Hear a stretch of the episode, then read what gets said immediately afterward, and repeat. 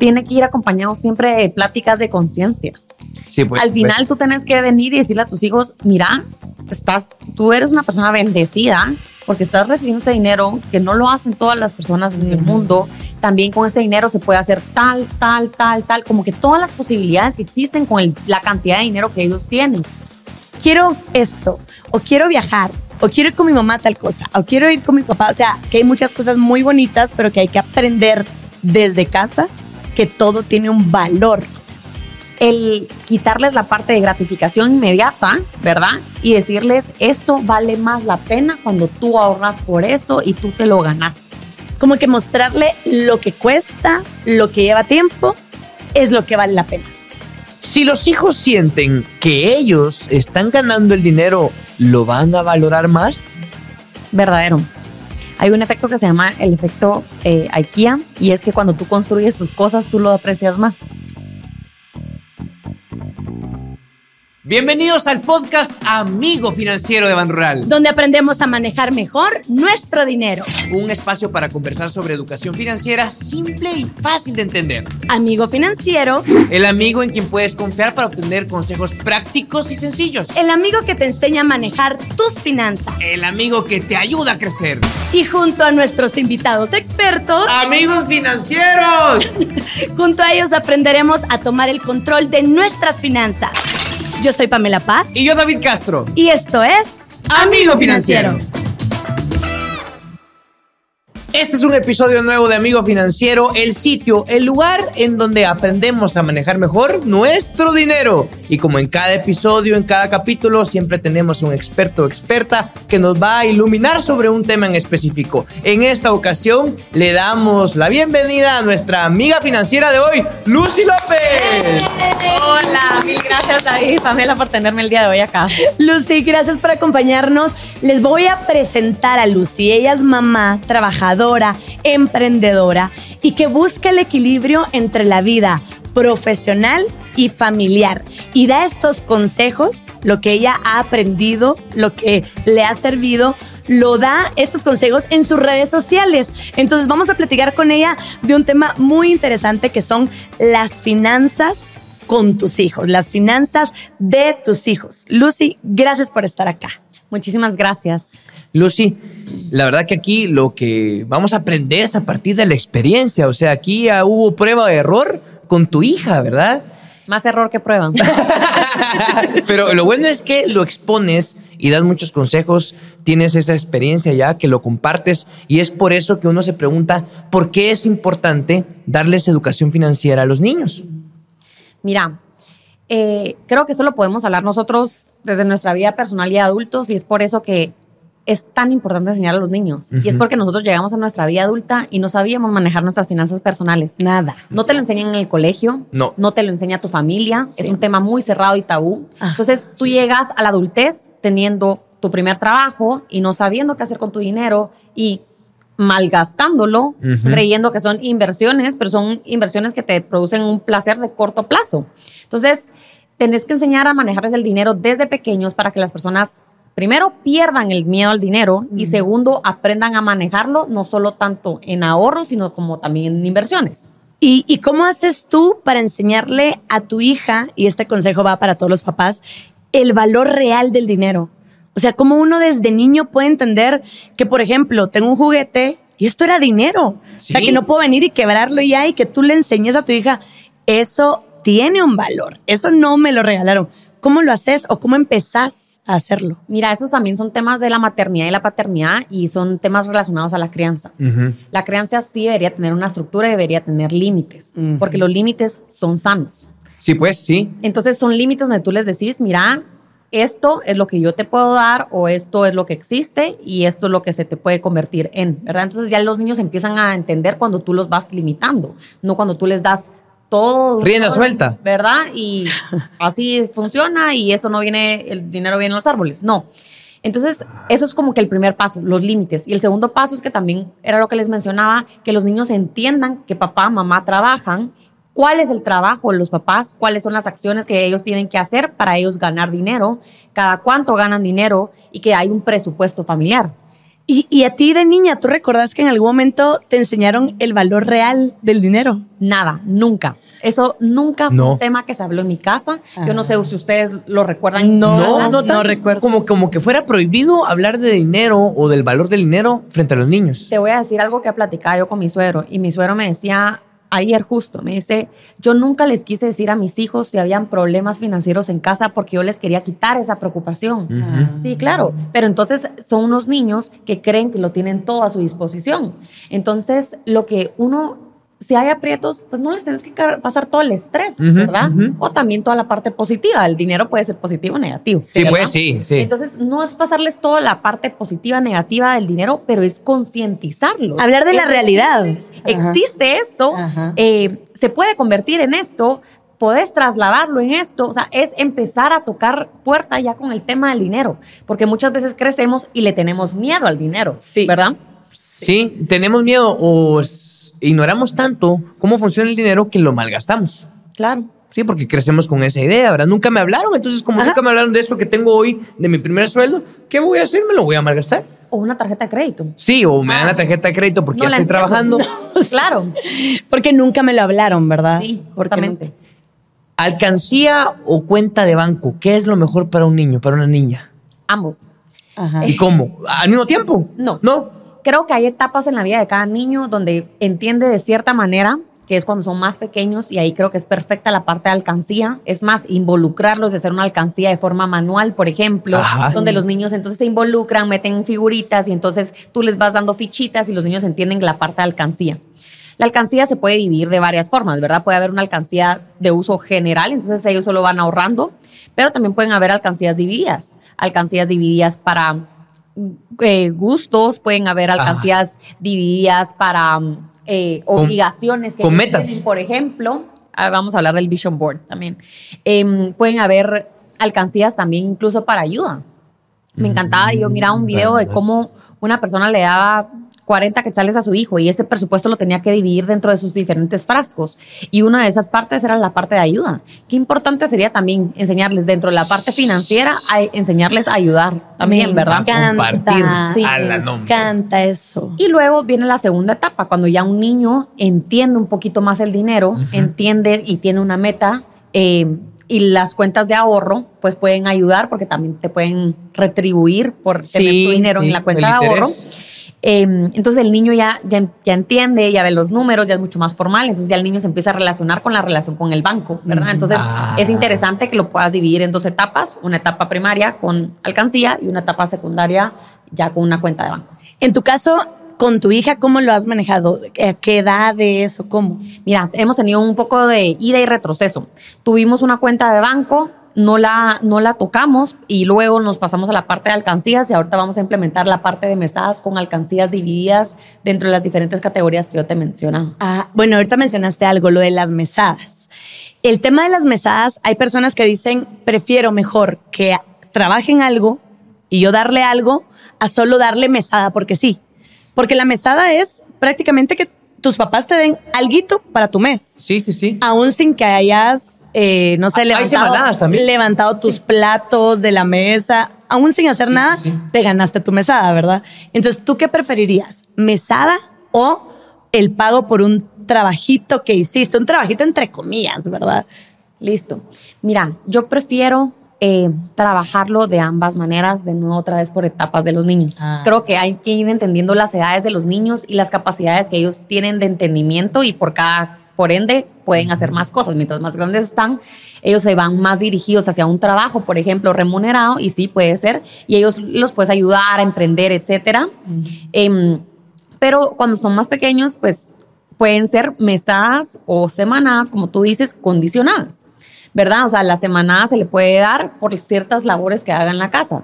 O puede hacerlas y simplemente no tener dinero a cambio, ¿verdad? o sea, También, las exacto. responsabilidades de la casa vienen porque sí, vienen de cajón. Entonces, lo que yo te diría es que las mesadas estén condicionadas. Se le da el viernes si limpió lo, lo, de su perrito, si levantó todos sus platos, si dejó su uniforme listo una noche antes, si se bañó solito, etcétera. Y no si tú lo tuviste que estar recordando, por ejemplo. Entonces hay ciertas cosas que tú puedes ayudar y que metes de nuevo. La crianza con las finanzas, ¿verdad? Entonces parte como que lo vas mezclando. Y cada semana o mesada, me imagino que se va recopilando como algunos a veces son billetes y se lleva al banco, por ejemplo.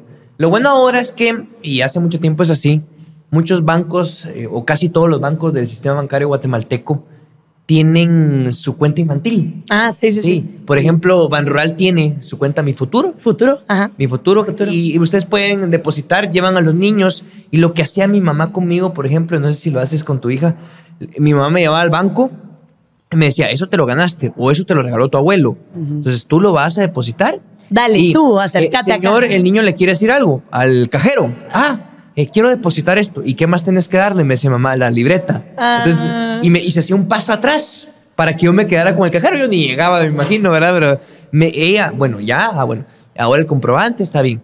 Qué bonito porque también te ayudaba a soltarte, a entender cómo Y en realidad muchos expertos dicen que los, que los papás deberían de empezar a acercar a los niños a las experiencias financieras lo antes posible, que te acompañen al banco, que te ayuden a pagar en el supermercado, o sea, y eso es una experiencia financiera que tú los ayudas para que el momento que tengan que abrir su otra cuenta monetaria formal no tengan miedo, ¿qué hago, verdad? Ah. Que por cierto, esta cuenta, mi futuro, con 25 quetzales. Con 25 se abren. La empezas ah, sí. ¿Con una mesada o con una semanada? Exacto. Justamente. Bueno, creo que ahora ya tienen que ser un poco más altas. La vida está un poco más cara que las Sí, ha, subido, ha subido, sí. 25 de ahora, pues sí, ya tiene otro valor, ¿verdad? Pero sí alcanza para esto. Incluso yo recuerdo cuando mi papá me llevaba al cajero y estaba la bulla de los cajeros en Guatemala, em, me decía, marca el PIN, agarra el dinero. ¿Dónde marcas ahora? Entonces, me dejaba solito también. Dale, saca 100.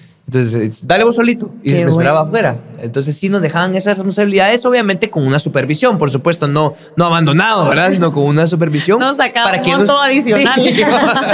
¿Hasta dónde topa esto? Pero sí, sí. Y yo creo que le agarré un poquito de valor al dinero, por lo menos en ese sentido, con esa orientación de mis papás de, de, de hacer que yo fuera el adultito.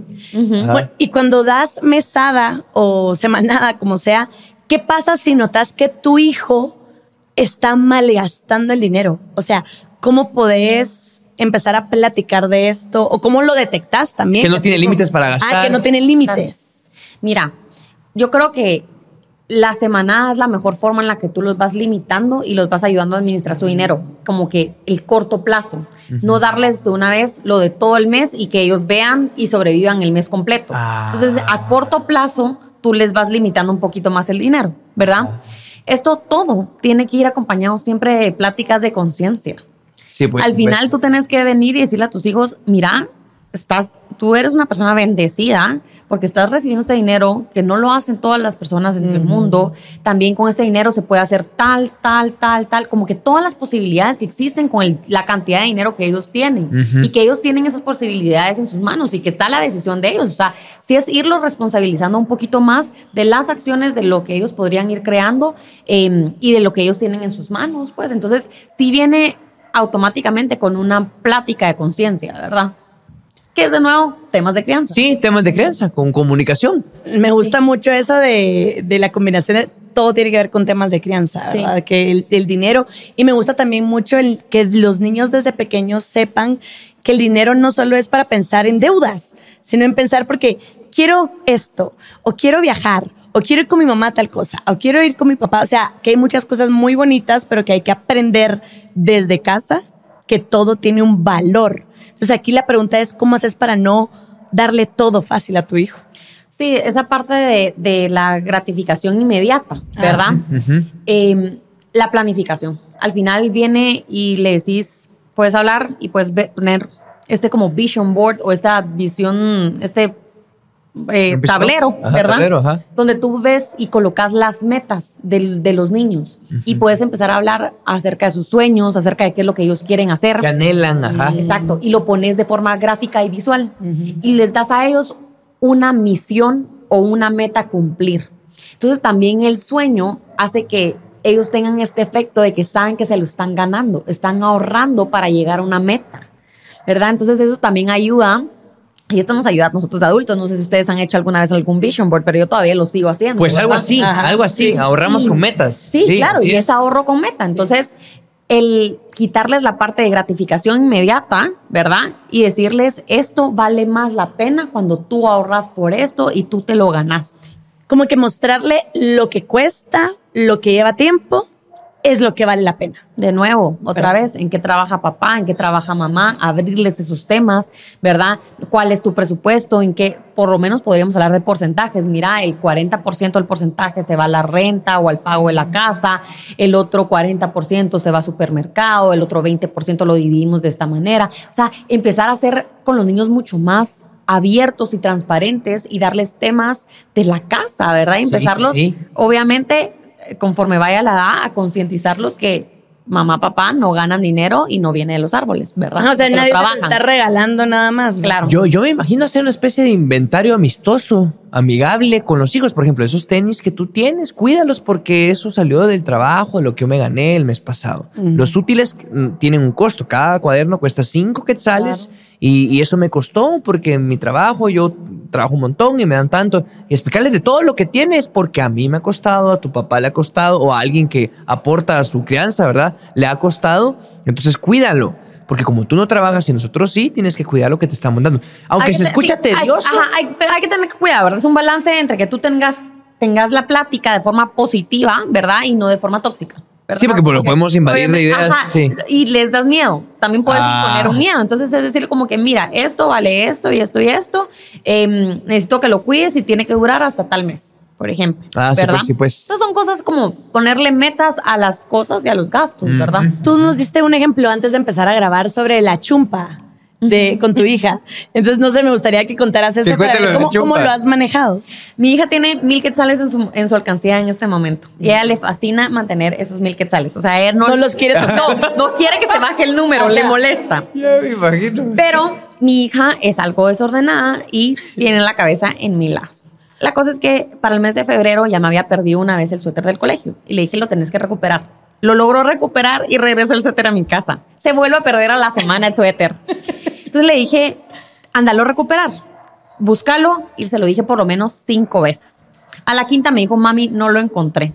Yo le dije, bueno, mi amor, el suéter, no tiene el suéter del colegio de reporte para ella. Y ella sí es una niña como bien portada. Entonces no le gusta ese tema de reporte, no, le, no va con su idea de, de bien portada. Entonces le dije, ¿sabes qué, Ariana? Vas a tener que sacar de tu dinero de la alcancía esta vez y vas a tener que comprar tú tu suéter. Porque ya es, la, ya es la quinta vez que yo te lo dije que lo recuperaras y era un suéter que cuesta dinero y que obviamente tiene un costo. Y son siempre los suéteres y las chumpas del colegio lo que se pierde, ¿verdad? Que Sí. luego uno se quita. Sí, sí. Entonces, esta vez estamos por esta semana ir a comprar el suéter que vale 250 quetzales y ella tiene que sacarlo de su alcancía o tiene que encontrar alguna forma de trabajo para ver cómo recupera su dinero, pero de su alcancía se va a bajar. Entonces, eso ya va a ser un golpe para ella. Ajá, y eso Seguramente va a hacer que cuide más, cuidar. que ya no esté tan despistada tal vez, Total. ¿verdad? Y la va a ayudar hasta en eso. Le O sea, baja una tremenda lección. No solo la va a ayudar a valorar cada quetzal, sino también a ser más cuidadosa con pequeñas cosas como no perdas tu suéter, ¿verdad? Sí, porque voy a desajustar mi alcancía. Ajá, porque ya sabe que hay consecuencias. Se baja el dinero, se baja la cantidad que a ella le gusta. Ay. Sí, total, le toca, toca. Y me toca ser a mí un poco más estricta. Y ese es otra vez el tema de poner límites en la maternidad, paternidad y concientizarlos a ellos de que el dinero cuesta. Y me gusta eso porque hay muchas veces en las que, como somos niños, ¿verdad? No nos damos cuenta que andar perdiendo los lapiceros cada semana, Sí. que dejar la lonchera, que no llevar los trastes, que no regresarlos. O sea, creemos Los que. toppers de las mamás. Ajá. Sí, hombre. creemos que es normal, ¿verdad? O que, ay, hombre. Mami, entendés, se me fue la onda. O, ay, saber dónde lo dejé. Pero también tenemos que entender desde muy pequeños que nada fue regalado para los papás. Entonces me gusta mucho eso. Yo creo que vale la pena que ahorita todos, ahorita los que están oyendo el podcast, lo empiecen a poner en práctica con los hijos, porque más adelante será una gran ayuda en cualquier área de nuestra vida. Influye demasiado en la etapa adulta. Y vamos a hablar de eso también a través de mitos, ¿verdad? Sí. ¿Qué tanto puede influir lo que uno adquiere en la infancia o cuando uno es un niño en nuestra etapa adulta? Hay muchos mitos sobre esto, sobre la educación financiera de los niños. Vamos a decirte tres mitos. ¿Ok? Y tú nos tenés que decir verdadero o falso. Y si querés recalcar algo de cada mito, lo decís así en En 10 segundos. segundos. Ok, vamos ¿Sí? Vas tú con los mitos. Voy con el primer mito. Dice lo siguiente. Si yo soy bueno manejando mi dinero, mis hijos lo van a heredar. ¿Esto es cierto o falso? Falso. Necesitas educarlos. No necesariamente si yo soy bueno, ellos van a ser buenos. Ah, Si no, hay edu- educación. si no hay educación por medio, ¿cómo van a aprender? Sí, No se ha visto. Se ha visto hijos de excelentes administradores malgastando el dinero. Sí. Caer en bancarrota, que quedarse en la quiebra. Tienes que ir enseñando, Sí, sí, sí. enseñando, Tiene que hablar pláticas, unas pláticas transparentes. De nuevo, creo que voy a lo que hemos estado platicando en, en todo el episodio. Voy Segundo con otro mito. Si los hijos sienten que ellos están ganando el dinero, ¿lo van a valorar más? Verdadero. Hay un efecto que se llama el efecto eh, IKEA y es que cuando tú construyes tus cosas, tú lo aprecias más.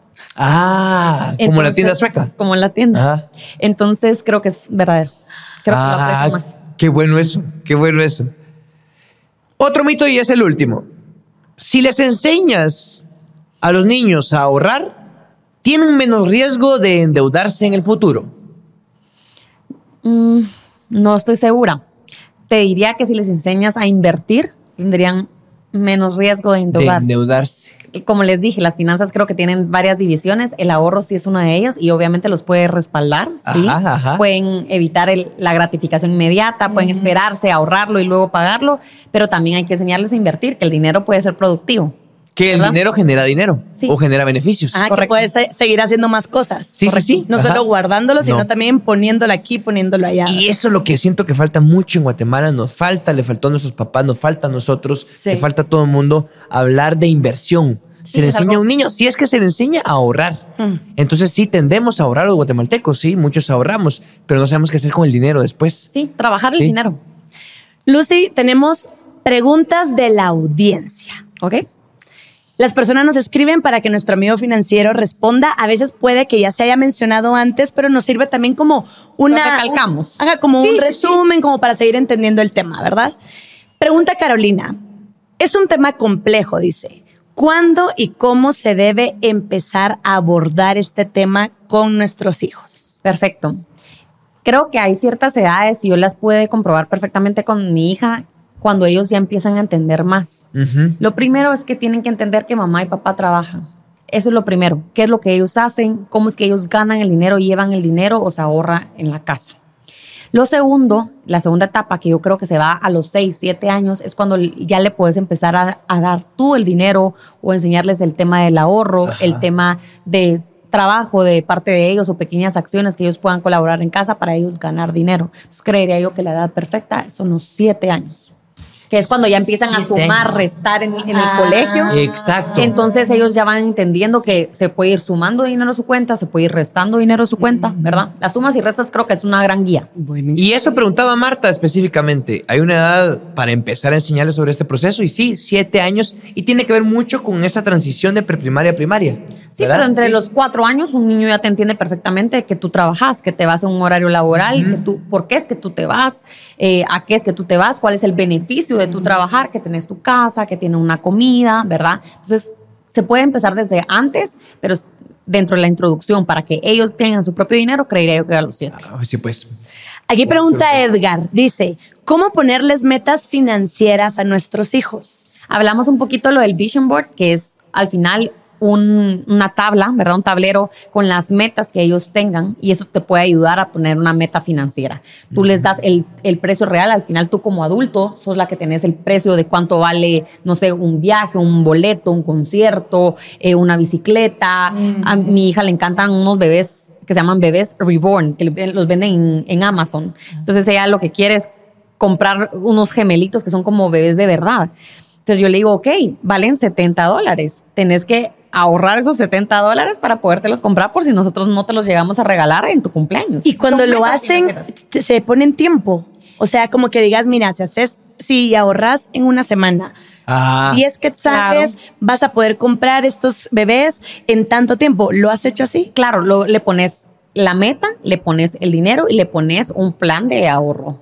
¿Verdad? Con cierto tiempo, pues, y es dependiendo de la capacidad de cada familia, de cada niño, ¿verdad? Y, y, la has visto emocionada, así, así emocionada de hoy voy a ahorrar tanto porque quiero tal cosa. O sea, ¿lo has notado? ¿Crees que se puede, que puede ser un tema con los hijos hasta divertido? Sí. Hasta una actividad divertida que tengas con tus hijos. Totalmente, y es mucho más gratificante mucho más gratificante que ellos se lo compren y después lo van a decir a todo el mundo, miren, yo me compré esto porque yo lo ahorré. Entonces, la verdad es que es una actividad bien bonita y al final es una actividad que los estás educando para futuro, pues. Pero qué bonito. Yo me imagino que tiene un efecto más positivo si está impreso, si está dibujado, sí. si lo pueden ver casi todos los días. Total. Si hay un plan y si es físico, pues, ¿verdad? Que eso te puede ayudar o la libreta de la cuenta de ahorro o te ayudan los botecitos que les mencionaba. ¿verdad? Sí, pues, sí, pues. Imagínate poner un botecito que diga los bebés, o sea, y, e ir poniéndole fichitas. Ajá, el botecito que se llame los bebés. Y mientras más reales, por, por, por, eso es que los vision boards son más importantes, ¿verdad? Mientras más reales, por ejemplo, pones la carita de los bebés, una fotita de la carita de los bebés y pones a la, a la carita de tu hijo eh, a la par, como que cargándolos, ¿me entiendes? Entonces como, como que, lo haces están... más real la meta y los incentivas aún más. Me encanta. Eso. Por último, pregunta Sofía. ¿Cómo oriento a mi hijo en el manejo de sus finanzas si yo misma no soy el mejor ejemplo? Ay, ok. Para, para, el manejo de las finanzas, la verdad es que ha sido un tema que hay demasiada apertura y hay muchos programas. Así como, por ejemplo, hay podcasts como este, uh -huh. ¿verdad? Eh, también hay programas y cursos que también puedes encontrar en línea, que las dos se pueden ir educando, pero sí, definitivamente el adulto debería tomar la responsabilidad de educarse ellos primero, ¿verdad? Y luego educar a sus hijos con los conocimientos que él pueda ir absorbiendo y luego filtrándole a su, a la, al conocimiento y a, a sus hijos, pues, ¿verdad? Dos cosas. Una, de, tú tienes eh, una página en Facebook. Ahí también das consejos financieros a. En, redes, en varias redes sociales. En varias redes sociales. Estoy en Facebook y en Instagram. Me pueden encontrar como Working Mommy GT. Y das consejos como estos. Sí, doy con algunos consejos de maternidad y pueden encontrar algunos como estos. Y la otra idea, creo que lo, lo estamos comprobando muchas personas cuando rebasamos alguna edad.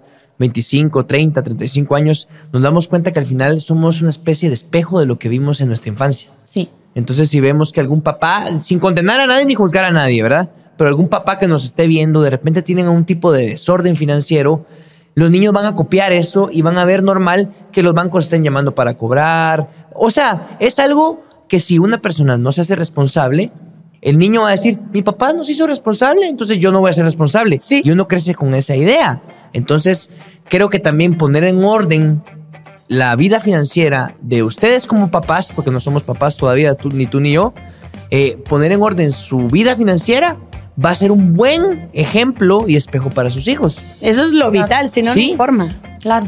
No, sí, totalmente. Al final te- tenés que ordenar primero tu cajón y luego el de tus hijos, ¿verdad? Ajá. Pero, pero sí, definitivamente tiene que haber mucha transparencia en el tema. O sea, es un tema que va de la mano con la comunicación. Lucy, ¿quisieras dejar algún consejo último para la audiencia o algo que quisieras agregar para despedir este podcast? A mí me encantaría que las personas pudieran abrir sus puertas al conocimiento, que realmente eh, digan, no, yo tengo un problema financiero o tengo un problema con mi relación con el dinero y que hay miles de plataformas y herramientas en muchísimas redes sociales que les pueden enseñar a manejar los porcentajes correctos de cómo se debería dividir su sueldo y cómo pues al final los gastos sí tienen que ser menores a los ingresos, ¿verdad? Entonces, eh, también tranquilizar un poquito eso de la gratificación inmediata que platicábamos y buscar herramientas financieras que en serio te ayuden, ¿verdad? Algunas las que no cobran las cuotas, por Sí, sí, ejemplo, sí. que no tienen intereses. O sea, hay herramientas que te pueden ayudar y que siempre la liquidez debería estar como principal y prioridad en tus finanzas. Buenísimo. Amiga financiera, muy linda la que tuvimos hoy, que tiene muchos consejos y aparte que con el ejemplo vino a, a decirnos todo lo que hace. No solo vino a decir algo, sino que hasta fuera del aire decíamos que yo hago esto con mi hija, yo hago esto con lo otro. Y se nos hace muy interesante. Y eso que nosotros no somos papás. No, Me imagino no. que ustedes, que sí tienen hijos, seguramente pudieron haber aprendido bastante de este episodio. Qué buena forma de predicar con el ejemplo. Exacto. Más que teoría, pura práctica. Gracias por Gracias. acompañarnos, Lucy. Gracias de verdad por estar acá. Honor estar con ustedes. Y gracias a ustedes por habernos acompañado en este episodio. Recuerden que pueden encontrar los demás en amigofinanciero.com. Hasta la próxima. Y hasta aquí llegó este episodio de Amigo Financiero. Espera, espera, espera. No malgastes tu dinero. Mejor escucha, amigo financiero. Nos vemos en otro episodio de Amigo Financiero, donde aprendemos a manejar mejor nuestro dinero. Un espacio para conversar sobre educación financiera simple y fácil de entender. Ayúdanos a compartir este episodio con familiares y amigos que quieran tomar el control de su vida financiera. Encontrarás consejos prácticos y sencillos por parte de nuestros invitados expertos. Suscríbete hoy a YouTube, Spotify o en tu aplicación favorita para escuchar podcast. Y activa la campanita para que te avise cuando tengamos un episodio nuevo. Y no se te olvide seguirnos en todas las redes sociales de Ban Rural. Recuerda que puedes buscar más información sobre finanzas personales en la página amigofinanciero.com. Hasta el próximo episodio. Amigos financieros,